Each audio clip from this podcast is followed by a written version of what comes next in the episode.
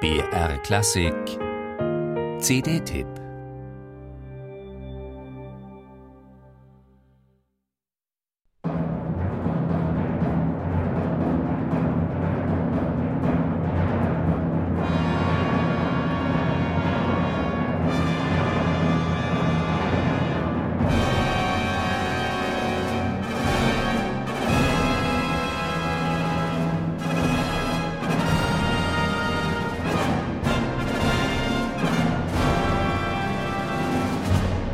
Mit virtuosem Schlagzeug beginnt Karl Amadeus Hartmanns erste Sinfonie. Heftig, ja geradezu brachial.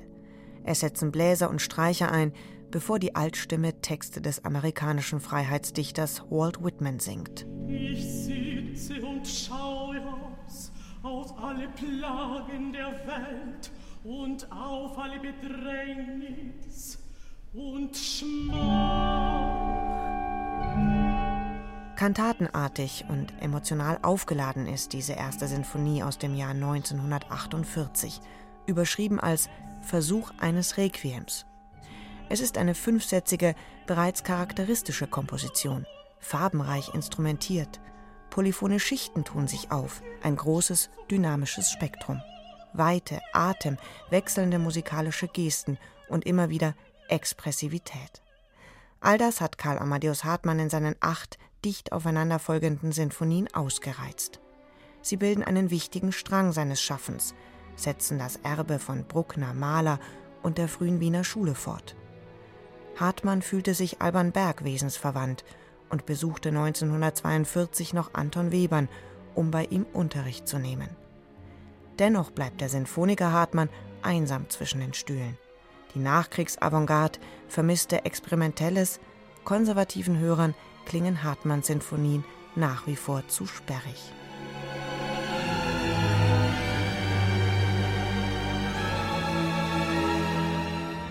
Umso erfreulicher, dass das Radiophilharmonische Orchester Hilversum dieses sinfonische Övre in der letzten Spielzeit in einer Abo-Reihe präsentierte und neun wie älteren Werken gegenüberstellte.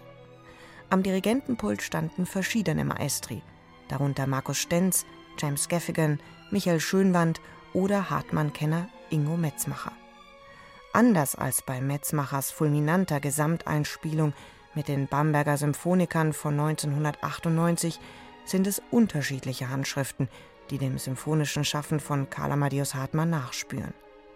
Etwa Markus Stenz vital und zupackend bei der vierten Sinfonie für Streichorchester. Christoph Poppen das Adagio der zweisätzigen sechsten Sinfonie auskostend – oder Ingo Metzmacher, der Hartmanns letzte Sinfonie Nummer 8 zügiger dirigiert als bei seiner Einspielung mit den Bambergern. Was bleibt? Eine lebendige und spannende Begegnung mit einem Komponisten des 20. Jahrhunderts, der die symphonische Großform auf ganz eigene Art und Weise neu befragt hat und hierzulande öfters Eingang in die sinfonischen Konzertprogramme finden sollte. Denn, und das unterstreicht die neue Gesamteinspielung, die Auseinandersetzung mit dieser Musik lohnt sich.